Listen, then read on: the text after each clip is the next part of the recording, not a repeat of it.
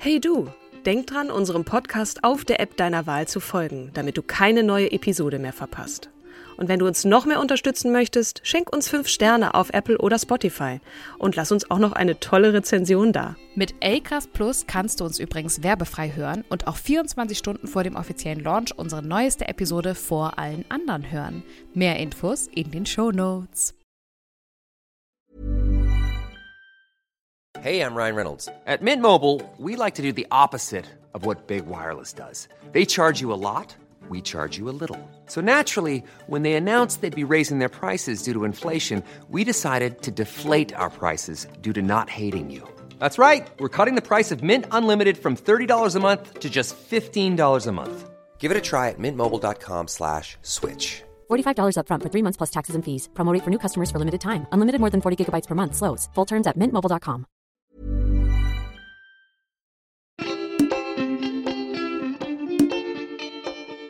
Hallo und herzlich willkommen zu einer neuen Folge unseres wundervollen Podcasts Starke Frauen. Tusch. Wir freuen uns, dass ihr auch heute wieder eingeschaltet habt. Wir, das sind natürlich an meiner Seite die wundervolle, die zauberhafte, die wirklich sehr, sehr gut gelaunte, obwohl ihr Auto neulich auf der, mitten auf der Kreuzung äh, verreckte. Kim Seidler, Ladies and Ladies and Gentlemen. Hallo zusammen, wunderbar. Ich liebe es, mit dir vor dem Mikrofon zu sitzen und über eine starke Persönlichkeit zu sprechen und natürlich auch über mein Auto.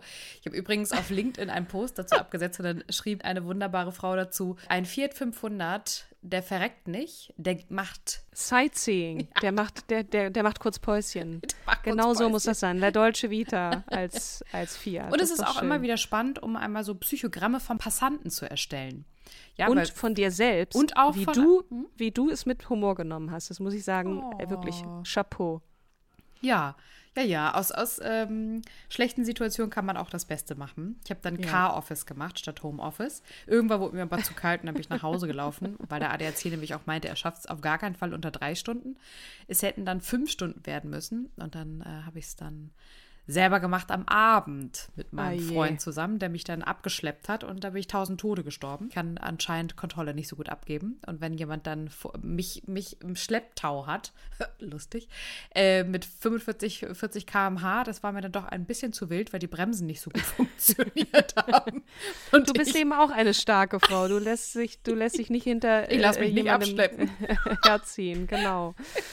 Oh Ach Kim, es ist spät am Abend und vielleicht kommt auch der ein oder andere verbale Stolperstein schon noch äh, dazwischen. Aber mit wem haben wir es heute zu tun? Wen haben wir mitgebracht? Ja. Nicht, dass ich das nicht wüsste, aber wir müssen es natürlich auch den anderen erzählen. Genau, weil es ja gar nicht im Podcast-Titel drin steht. Ne? Ähm, eine Frau haben wir euch mitgebracht, die nicht nur durch ihre schriftstellerischen Fähigkeiten im 19. Jahrhundert hervorstach, sondern auch durch ihren Einsatz für Frauenrechte, unter anderem für das Frauenwahlrecht und die Abschaffung der Sklaverei. Ja.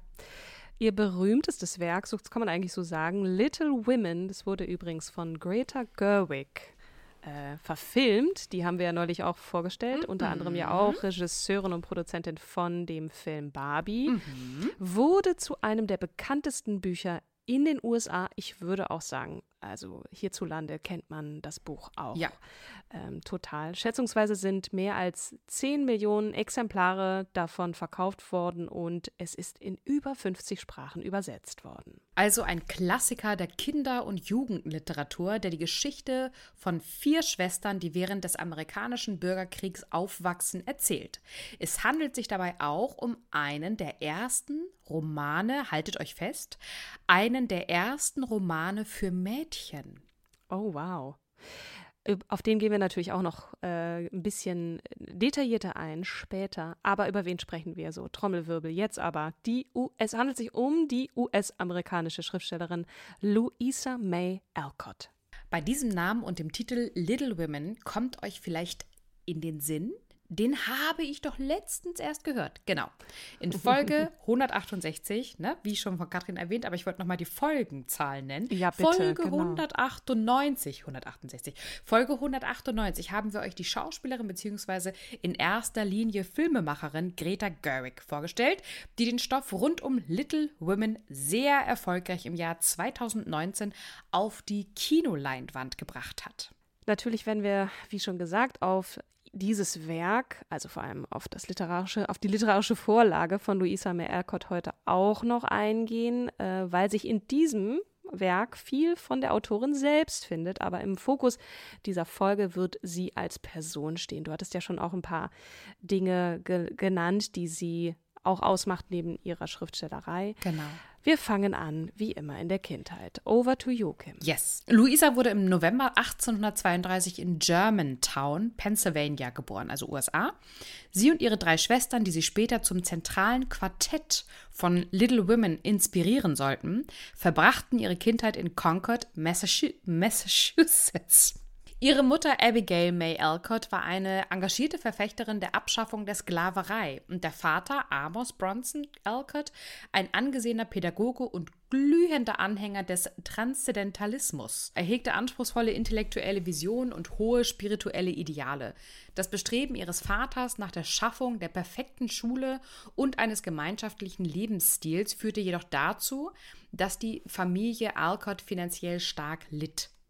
Ihre Mutter hielt die Familie zusammen und trat mit Überzeugung für die Position ein, dass die Öffnung einer Vielfalt von Berufsmöglichkeiten für Frauen von großem Nutzen sein könne. Mhm. Von Kindesbein an erlebte Luisa also finanzielle Nöte. Das war zum einen auf die antimaterialistische Weltanschauung ihres Vaters zurückzuführen. Du hattest es ja gerade schon gesagt. Also der war ein bisschen anders unterwegs, eher geisteswissenschaftlich und weniger auf äh, ähm, Geldmachen aus. Ne?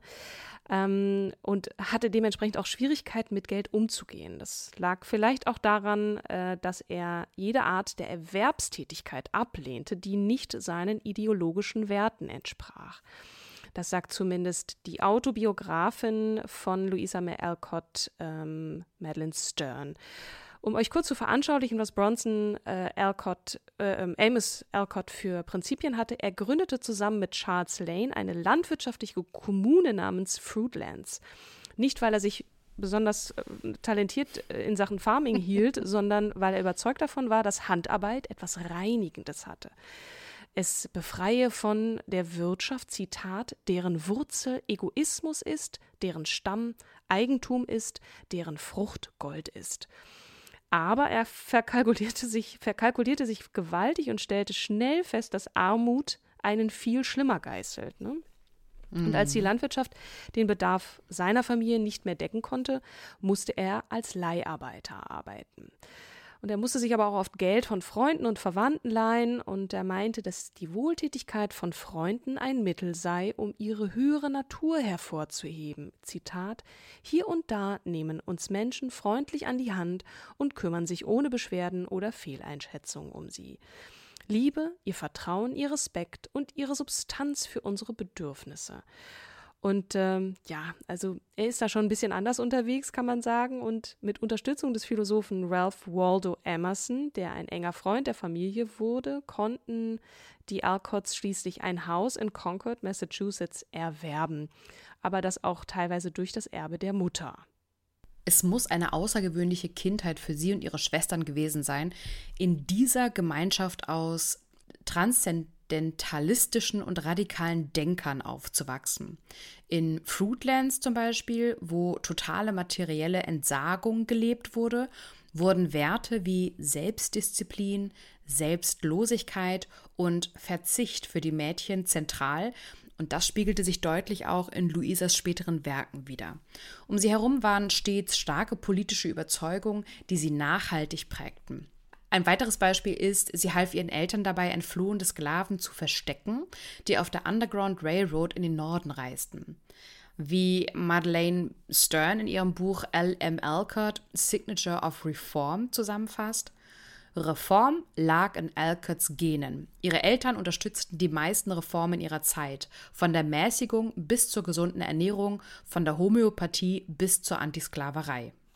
Amos Alcott unterrichtete seine Töchter zu Hause und ähm, Luisa und ihre Schwestern erweiterten ihren Wissenshorizont durch den Zugang zur Bi Bibliothek von eben besagtem Emerson und durch Erkundungstouren in die Natur in Begleitung von Henry David Thoreau, amerikanischer Schriftsteller war der unter anderem, lernte sie eben noch zusätzlich dazu. Ne? Also sie, sie learning by doing sozusagen auch raus in die Natur zu gehen und ähm, holte sich quasi da LehrerInnen, in dem Fall ein Lehrer, noch dazu.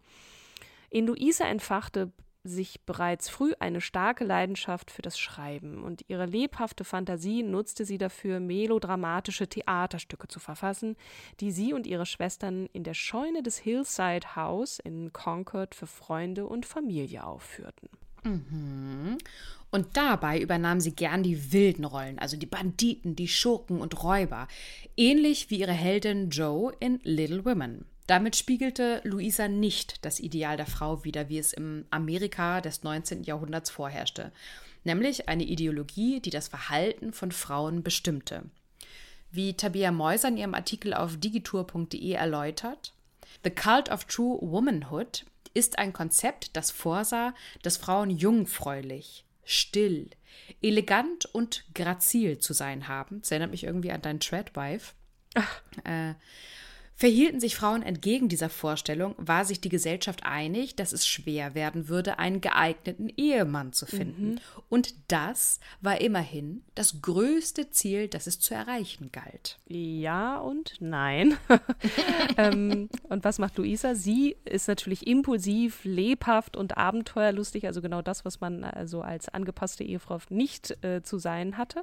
Eine Frau, die viel Zeit in der Natur verbrachte und sich dem traditionellen Frauenbild mit seinem begrenzten Aktionsradius widersetzte.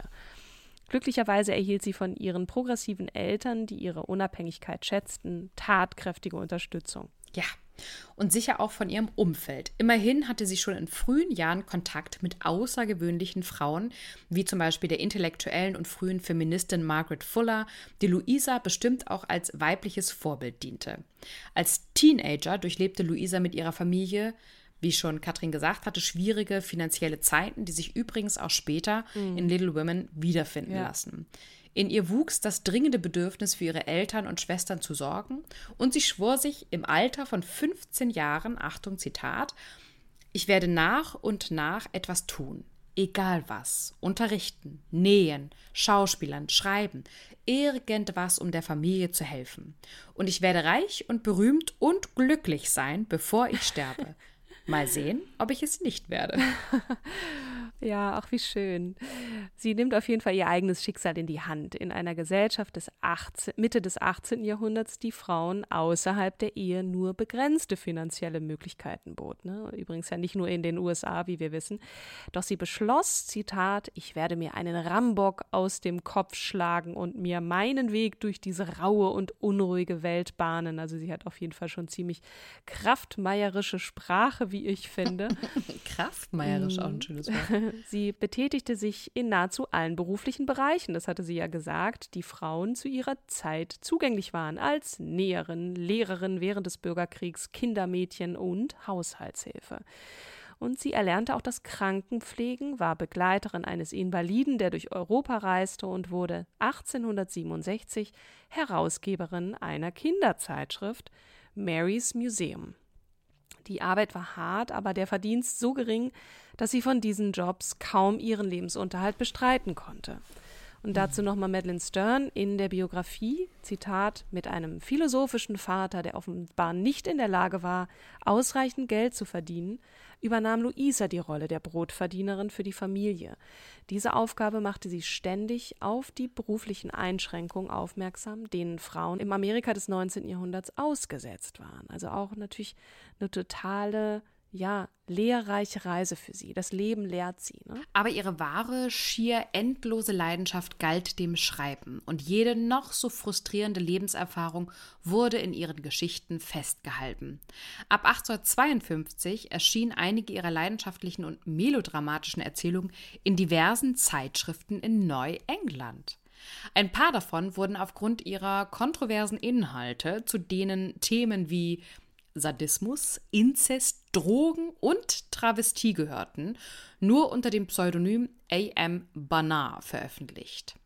Wie Harriet Reisen 2009 in ihrer Veröffentlichung Louisa May Alcott, The Woman Behind Little Women feststellt, die junge Louisa May Alcott glühte vor kreativem Genie und erschuf Geschichten von Mord und Verrat in einem Moment, um im nächsten Märchen und gefühlvolle Poesie zu verfassen.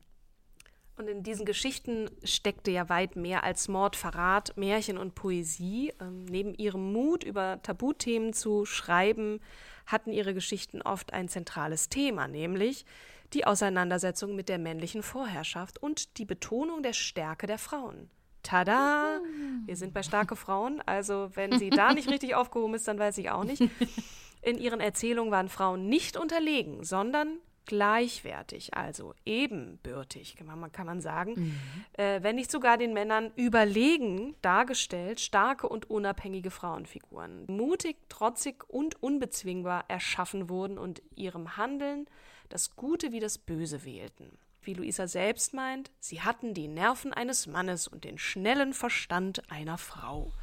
Und eine Eintragung in ihrem Tagebuch um 1864 verrät, dass sie oft, Zitat, eine Blut- und Donnergeschichte oder Novelle von mehreren hundert Seiten schrieb, um ihre Gefühle zu lindern. Und ein Journalist kommentierte das mit eine beinahe außer Kontrolle geratene Welle feministischen Zorns. Naja, also das ist vielleicht zu dem. Äh, es war ein Journalist. Es war ein Journalist, Katrin. ja, ja, klar. Bestimmt ein Mann. Naja. Also diese Frau beeindruckt mich wirklich sehr. Ne? Sie vertrat fortschrittliche politische Ansichten und setzte sich durch ihr feministisches Engagement aktiv dafür ein, diese umzusetzen. Meistens scheitert es ja doch irgendwie an der Umsetzung. Inwieweit ihre feministischen Ansichten auch in ihrem erfolgreichsten Werk Little Women verarbeitet sind, gehen wir später noch ein. Widmen wir uns jetzt weiter kurz ihrer Biografie und dem historischen Kontext, in dem sie aufgewachsen ist. Mit 22 Jahren. Kurz zur Einordnung, wir befinden uns im Jahr 1854, gelingt Luisa ein erster Meilenstein in ihrer Karriere. Sie veröffentlicht ihr erstes Märchen in Klammern, kann man sagen, aber auf jeden Fall ihr erstes Buch Flower Fables, also Blumenfabeln obwohl sie sich der finanziellen Unsicherheit und sozialen Ausgrenzung, die unverheirateten Frauen zu ihrer Zeit drohte, bewusst war, entschied sie sich früh gegen die Ehe und für ein Leben als unabhängige Frau und Schriftstellerin. Zitat Ich würde lieber eine freie Jungfer sein und mein eigenes Boot paddeln. ein schönes Bild, muss ich sagen. Ähm, und auch hm. extrem mutig, wenn wir bedenken, äh, wie die Lage ja. von Frauen eben Mitte das des war 1860, 19, ja, ne? 19. Jahrhundert in den USA. Weiße Frauen mit Bürgerrecht besaßen kein Wahlrecht, hatten begrenzte Bildungsmöglichkeiten und waren in ihrer beruflichen Entfaltung ziemlich eingeschränkt. Und nur People of Color hatten noch weniger Rechte und lebten ohnehin ja meist als Sklaven, leider, ne, wie wir mhm. wissen. Zu dieser Zeit galt das System der Geschlechtsvormundschaft. Eine Frau hatte ihren Vater oder Ehemann als Vormund. Und um einen Beruf nachzugehen, musste die Zustimmung des Vormunds eingeholt werden. Und von den meisten Frauen wurde gesellschaftlich erwartet, dass sie sich ausschließlich der, ja, wie sollte es anders sein, Fürsorge und Hausarbeit widmeten. Mhm. Die beruflichen Entwicklungsmöglichkeiten für Frauen waren zu dieser Zeit quasi gleich null. Kurzer Einwurf auch an dieser Stelle. In Deutschland dürfen Frauen auch erst seit 1977 einen Arbeitsvertrag selbstständig unterschreiben. 1977 ist einfach unfassbar. Das vergessen wir immer, ne? Ne? Ja, absolut. Wir gucken mal über den Teich rüber in andere Länder, aber äh, es ist auch mal ganz gut, dass auf jeden Fall ähm, mal so einzuordnen bezüglich des Fortschritts der Gleichberechtigung so in den letzten 100 Jahren. Zurück in die USA. Die kaum vorhandenen individuellen Entfaltungsmöglichkeiten für Frauen durch die vorherrschenden Verhältnisse wurden noch verstärkt durch den Ausbruch des US-amerikanischen Bürgerkriegs roundabout 1861. Ein grundlegender Faktor des Krieges zwischen der Union und der Konföderation war der Konflikt über die Sklaverei. Mhm. In den meisten Staaten des Nordens war die Sklaverei inzwischen abgeschafft, während sie in allen Staaten des Südens erlaubt und von zentraler wirtschaftlicher Bedeutung war. Es ist überliefert, dass Luisa und ihr Vater bzw. ihre Familie eine entschiedene Haltung gegen die Sklaverei teilten, wisst ihr ja. Diese übermittelte sie auch immer wieder in ihren Schriftwerken. Kurz nach Kriegsausbruch meldete sie sich als Krankenschwester in einem Unionskrankenhaus nahe Washington, D.C., um bei der Versorgung von verwundeten Soldaten zu helfen. Eine Typhuserkrankung, die sie nur knapp überlebt, zwingt sie früh, den Dienst zu quittieren. Die Typhusbehandlung selbst führt bei ihr zu einer Quecksilbervergiftung, die sie für den Rest ihres Lebens gesundheitlich beeinträchtigen sollte. Aus körperlicher Sicht war ihr Einsatz als Krankenschwester desaströs, für ihre literarische Karriere hingegen der Aufwind, den sie dringend brauchte. Denn sie verarbeitete ihre Erfahrung im Krankenhaus literarisch in ihrer Geschichtensammlung Hospital Sketches, äh, veröffentlicht 1863, und wurde dadurch schlagartig berühmt. Wie John Mattison in seiner Veröffentlichung Eden's Outcasts The Story of Louisa May Alcott and Her Father beschreibt, The date marked a watershed in her literary career. The sketches were popular beyond Louisas highest expectations. Aufgrund der steigenden Nachfrage an ihren Werken widmete sie sich dem Verfassen weiterer Erzählungen, die guten Absatz fanden. Ihre literarische Arbeit war endlich zu einer vergleichsweise profitablen Einkommensquelle für sie und ihre Familie geworden. Also vielleicht wird ja doch noch wahr, was sie sich vorgenommen hat. Vielleicht wird sie es, vielleicht auch nicht. Sie widmete sich nun ganz der Schriftstellerei, brach zu ausgedehnten Europareisen auf, bei denen sie diverse europäische Frauenrechtsaktivistinnen kennenlernte, darunter unter anderem John Stuart Mill, Clementia Taylor, Peter Alfred Taylor und Moncure D. Conway. Hm. Ungewöhnliche Namen. Ich kann, also, dass ich das zu später Stunde noch so einigermaßen über die Lippen kriege. Wahnsinn. Und das auf dem Bauch liegen, ja, Katrin. Hervorragend. Ja, ihr seht es nicht, aber ich liege tatsächlich auf dem Bauch. Ich habe ein bisschen Rückenping. Rückeping. Rückenschmerz. ähm, zurück zu, zu Luisa. Äh, inspiriert von ihren Reisen und Begegnungen veröffentlichte Luisa feministische Essays in Zeitschriften, beginnend mit dem Aufsatz Happy Women, in dem sie junge Frauen dazu ermutigt, sozialen Konventionen zu widerstehen und unverheiratet zu bleiben, um ihre Talente frei entfalten zu können. Zitat The world is full of work, needing all the heads, hearts and hands we can bring to do it. Never was there so splendid an opportunity for women to enjoy their liberty and prove that they deserve it by using it wisely. Und sie setzt ihren Kopf ein. Nur wenige Jahre später schrieb sie Zähmung eines Tataren, Taming a Tatar, und 1868 als Auftragsarbeit ihres Verlegers eine Mädchengeschichte. Little Women. Ihre weiblichen Figuren waren reif, selbstbestimmt und geradlinig, ausgestattet mit innerer Stärke, die es ihnen möglich machte, ohne Manipulation oder Betrug zu gewinnen. Ihre Furchtlosigkeit machte sie mächtig. Sie verbreiteten durch Luisas Feder die Forderung nach weiblicher Unabhängigkeit, Selbstbestimmung und das Lösen von traditionellen Geschlechterrollen, gegen strenge Kleiderordnungen für Frauen bis hin zur Forderung nach Zugänglichkeit aller Berufe. In ihrem Werk Work, A Story of Experience 1873 lässt sie ihre Hauptfigur Christy erklären, Achtung Zitat, ich werde nicht dasitzen und darauf warten, dass irgendein Mann mir meine Unabhängigkeit gibt, wenn ich sie mir selbst verdienen kann. Amen. A Woman, natürlich. Ne? Also wirklich äh, starke Worte. Und Wahnsinn. Luisa wollte mehr. Ne? Sie wollte Mitglied diverser feministischer Verbindungen äh, werden. Und das wurde sie auch. Darunter auch die American Women's Suffrage Association, für deren Journal sie regelmäßig schrieb. 1873 schrieb sie an deren Mitbegründerin Lucy Stone, ich bin gerade so sehr damit beschäftigt, das Recht der Frau auf Arbeit zu beweisen, dass ich keine Zeit habe, dabei zu helfen, das Recht der Frau auf Wahlrecht zu beweisen. Obwohl ich körperlich nicht bei euch sein werde, bin ich im Geiste bei euch. Luisa schaffte es trotz Zeitmangel, die Frauen in Concord zu organisieren, damit sie an den Wahlen zum Schulausschuss 1875 teilnahmen. Zitat ich war die erste Frau, die sich als Wählerin eintragen ließ. Ich fuhr herum und trommelte Frauen für meine Wahlrechtsversammlung zusammen. Es ist so schwer, die Leute aus ihren alten Gewohnheiten herauszubringen. Und 1881 schrieb sie an ihren Verleger Thomas Niles Ich kann mich an die Zeit erinnern, als die Antisklavereibewegung in demselben Zustand war, in dem sich das Wahlrecht heute befindet. Und ich bin stolzer auf die sehr kleine Hilfe, die wir Alcotts leisten konnten, als auf alle Bücher, die ich je geschrieben habe. Wow. Was für eine beeindruckende Frau. Also eine Frau, die mit Herzblut, Engagement und großem Mut für Veränderung einsteht. Mit der Veröffentlichung von Little Women brach ein regelrechter Fankult um Louisa aus.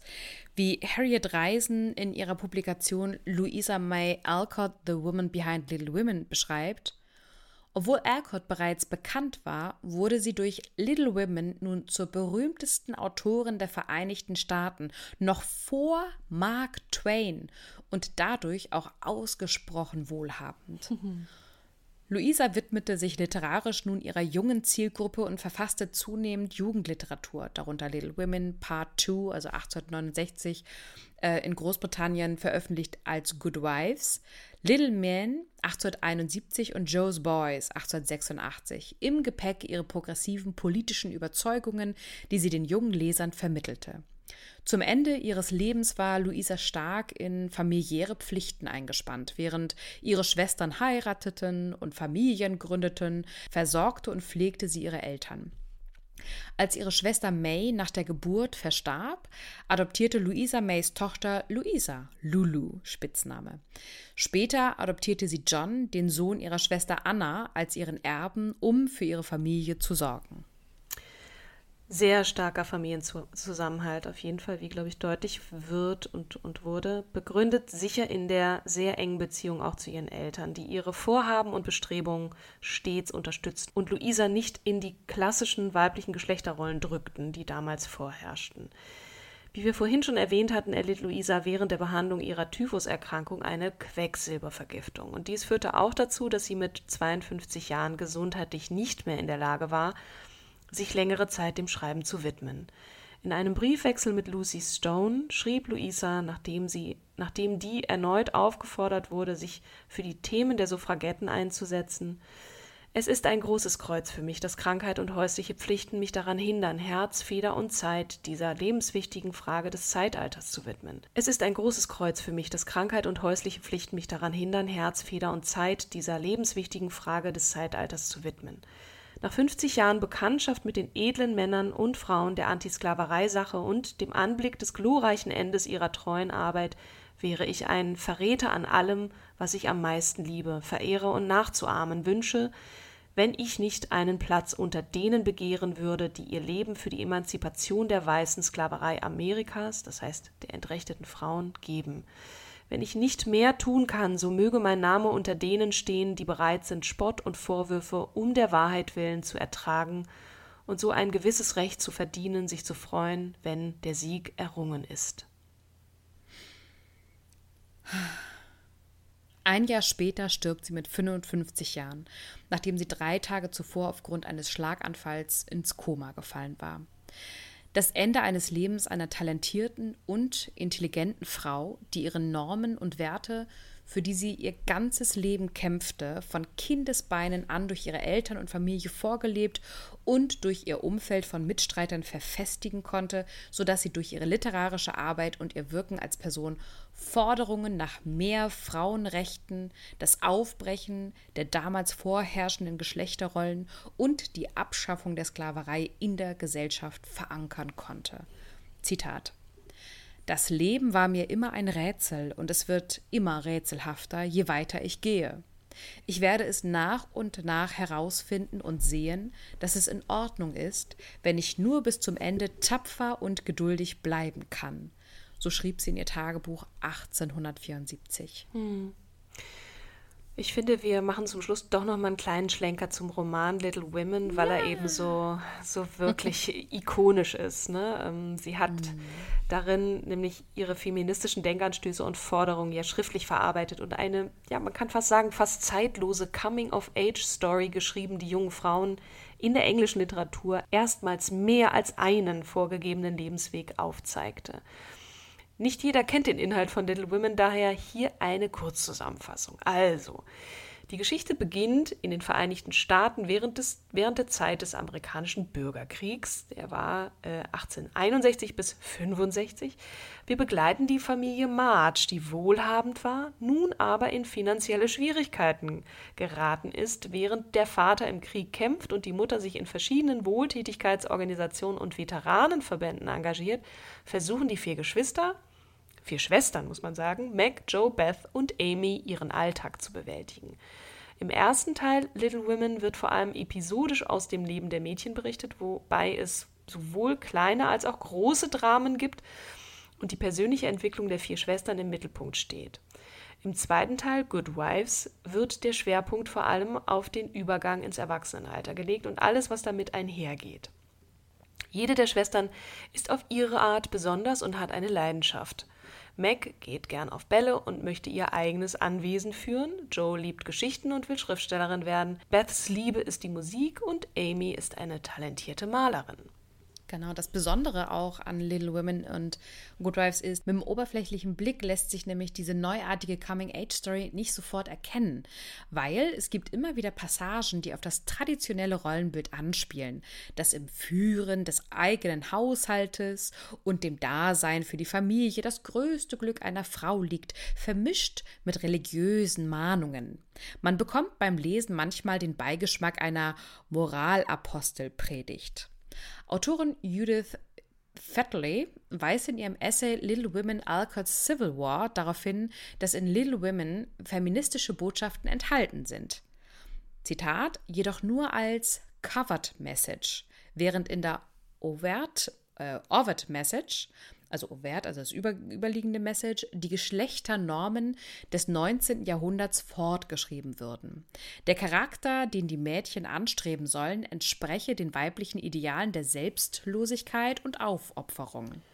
Und diese Ansichten lässt Luisa durch ihre Hauptfiguren immer wieder entkräften, zum Beispiel durch Joe, die sagt, ich habe keine Angst vor dem Sturm, ich lerne, wie ich mein Segel setzen muss. Und durch sie zeigt Luisa, wie sie sich zukünftige Frauen auch vorstellt. Unabhängig, wild, locker im Umgang mit Anstandsregeln und vor allem beruflich selbstbestimmt. Wobei aber auch viele Eigenschaften von Luisa sich in Joe ja wiederfinden. Eine für damalige Verhältnisse fast jungenhafte Protagonistin, die sich gegen bestehende gesellschaftliche Normen stellt und trotzdem als ein positiv besetzter Charakter im Gedächtnis bleibt, den hat es so vorher nicht gegeben. Das ist krass, ne? Hier schafft Luisa eine feministische Pionierleistung und entwickelt ein Role Model für viele junge Frauen ihrer Zeit und noch bis heute. Jede der Schwestern ist auf ihre eigene Art und Weise stark und muss lernen, mit Rückschlägen umzugehen. Und auch die pädagogischen Ideale und modernen Verhaltensweisen Luisas und ihrer Familie werden gespiegelt. Zum Beispiel wenn die Mutter ihre jüngste Tochter Amy vom Schulunterricht abmeldet, nachdem diese wegen einer Lappalie vom Lehrer durchs Schlagen mit einem Stock gezüchtigt wurde. In Luisas Buch sind die Hauptrollen alle mit Frauen besetzt, denn die Ausgangslage ihres Romans ist ja die Abwesenheit von Männern. Frauen nahmen in der Literatur bis weit in das 19. Jahrhundert hinein nur eine Nebenrolle ein, und in diesem Werk dreht sich alles um den Alltag der vier jungen Frauen wie eine weitere Alcott-Biografin Susan Cheever die radikale Bedeutung des Werks zusammenfasst, Alcott machte das typische Frauenleben literaturwürdig. Mega spannend, welche literarischen Analysen und Auseinandersetzungen es mit Luisas Werken gibt. Das sprengt leider auch jetzt den Rahmen des Podcasts. Dieser neigt sich nämlich langsam mit dem Ende hin. Daher, liebe Katrin, fassen wir doch noch einmal zusammen. Bezug nehmend auf den Kommentar von Elkut-Biografin Susan Cheever können wir festhalten, dass Luisas Themen, Denkanstöße und Forderungen noch heute hochaktuell sind. Frauen werden heutzutage in vielen Teilen der Welt nicht mehr ganz so stark in ein Korsett aus Konventionen gezwängt wie damals, aber eng genug ist es ja immer noch. Ja, absolut. Und auch wenn sich Luisa offenbar häufig beschwerte, moralischen Brei für die Jugend zu verfassen, so lieferten diese Erzählungen eine wichtige Botschaft, nämlich, dass alle Frauen eine Chance verdienen, alles zu sein, was sie sein möchten, selbst entscheiden und ein sinnerfülltes Leben führen zu dürfen. Und wenn wir auf die Möglichkeiten schauen, die Frauen im 19. Jahrhundert hatten, liefert Luisa reale Alternativen zu alteingesessenen Rollen und moderne Modelle weiblicher Selbstverwirklichung innerhalb einer konservativen Gesellschaft. Ja, klar, ne? Auch wenn diese alternativen Modelle für feministische LeserInnen des 21. Jahrhunderts teilweise ein bisschen schwach oder begrenzt wirken könnten, waren sie für die damalige Gesellschaft revolutionär und kommen auch heute noch vielen LeserInnen entgegen, die den geschlechtsspezifischen Erwartungen der heutigen Gesellschaft nicht entsprechen wollen. Weiter haben ihre angelegten weiblichen Protagonistinnen auch insbesondere nachfolgende Autorinnen beeinflusst. Unter anderem Simone de Beauvoir, auch mhm. haben wir diese Person schon vorgestellt, ja. Susan Sontag, Patti Smith, Margaret Atwood, Elena Ferrante oder zum Beispiel auch J.K. Rowling. Mit Little Women zeigt sie, dass das häusliche Drama als erfolgreicher literarischer Stoff gelten kann Dennoch dürfen wir nicht vergessen, dass sich bis heute im Literaturbetrieb das Vorurteil hält, dass äh, Gänsefüßchen mal jetzt mal Frauenthemen literarisch zweitrangig seien. Mhm. Als fortschrittlich denkende und mutige Frau setzte sie durch ihre Teilnahme an nationalen Konferenzen in der Öffentlichkeit ein Zeichen für Frauen und ging als erste registrierte Wählerin mit gutem Beispiel und als Vorbild voran. Ja, als Vorbild diente sie auch als Krankenschwester im Bürgerkrieg, als dieser Beruf gerade für Frauen übrigens erst geöffnet wurde und ihre Ausdauer, mit der sie ihr Leben als Schriftstellerin in einer männerdominierten Welt aufgebaut hat, spricht im wahrsten Sinne des Wortes Bände. Das hast du mhm. schön gesagt.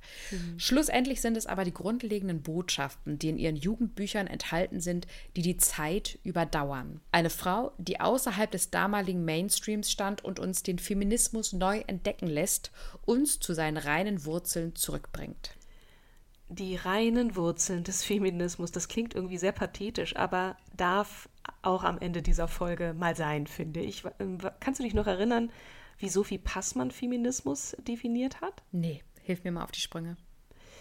Sie sagte, das haben wir auch in der Folge zu ihr ähm, zitiert, naja, einfach, dass alle Menschen auf dieser Welt eine gleich gute Zeit haben, egal wie sie aussehen, wo sie herkommen und was so untenrum bei ihnen passiert. Mm. Und ich würde mit Blick auf diese Folge und diese wirklich tolle Frau noch weiter fassen, nämlich in seinem reinen Ursprung geht es im Feminismus darum, dass jeder, jede Frau, jeder Mann, jeder Mensch die gleichen Chancen bekommt, sein ihr volles Potenzial zu entfalten. Ein wunderbares Schlusswort, liebe Katrin. Und ich würde sagen, wir bedanken uns nochmal ganz herzlich bei Thjörven Steinmeier für die tolle redaktionelle Vorbereitung. Wir knüpfen nämlich auch bei diesem wunderschönen Schlusswort bei der nächsten starken Frau in der neuen Episode sicher wieder an. Also schaltet rein. Wir danken, dass ihr euch, dass ihr euch die Zeit genommen habt, uns zuzuhören zu dieser späten Stunde und auch mit auf dem Bauch liegend kann ich nur zustimmen. Lieben Dank an Thorven und danke dir, Kim. Ich bin fertig und durch und danke, dass ihr bis hierhin gehört ich habt, auch. ihr Lieben. Schaltet wieder ein nächste Woche. Wir sehen und hören uns dann, liebe Kim, und bleibt gesund und munter. Also. Große, dicke Umarmung. Genau. Bis dann. Ciao.